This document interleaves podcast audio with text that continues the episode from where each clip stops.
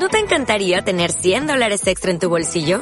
Haz que un experto bilingüe de TurboTax declare tus impuestos para el 31 de marzo y obtén 100 dólares de vuelta al instante. Porque no importa cuáles hayan sido tus logros del año pasado, TurboTax hace que cuenten. Obtén 100 dólares de vuelta y tus impuestos con 100% de precisión. Solo con Intuit TurboTax. Debes declarar para el 31 de marzo. Crédito solo aplicable al costo de la presentación federal con TurboTax Full Service. Oferta sujeta a cambios o cancelación en cualquier momento.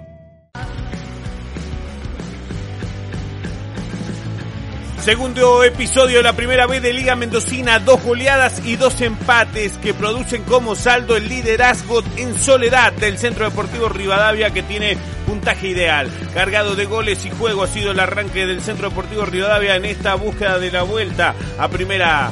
En esta ocasión la víctima fue Leonardo Murialdo que sufrió un contundente 5 a 0. Los artilleros del elenco dirigido por Hernán Vázquez fueron Ignacio Simeonato en tres ocasiones, Jonathan Suárez y Emanuel Monito Vargas. La otra victoria de la fecha fue la que tuvo al Cicles Club Lavalle, que en su casa volvió a Mayor Drummond por 4 a 1. Las emociones del Cicles fueron producto de Sebastián Vallecillos, Brian Tovarex, Fabio Ávila y Gastón Castro. El gol de la visita fue de Agustín Costarelli. En Pedriel, Banfield igualó 1 a 1 con la Gloria. Ganaba la visita con el gol de penal de Lucas La Pantera Molina, pero el taladro empató a través de la conversión de Mariano Vicentela. Mismo resultado, 1 a 1 para Soem Ferroviario y Eva Perón. Ambos goles fueron productos de penales, el de Soem ejecutado por Jesús Muñoz y el de la Fundación por el árabe Munir Pitón. Próxima fecha, La Gloria en casa contra el Cicles.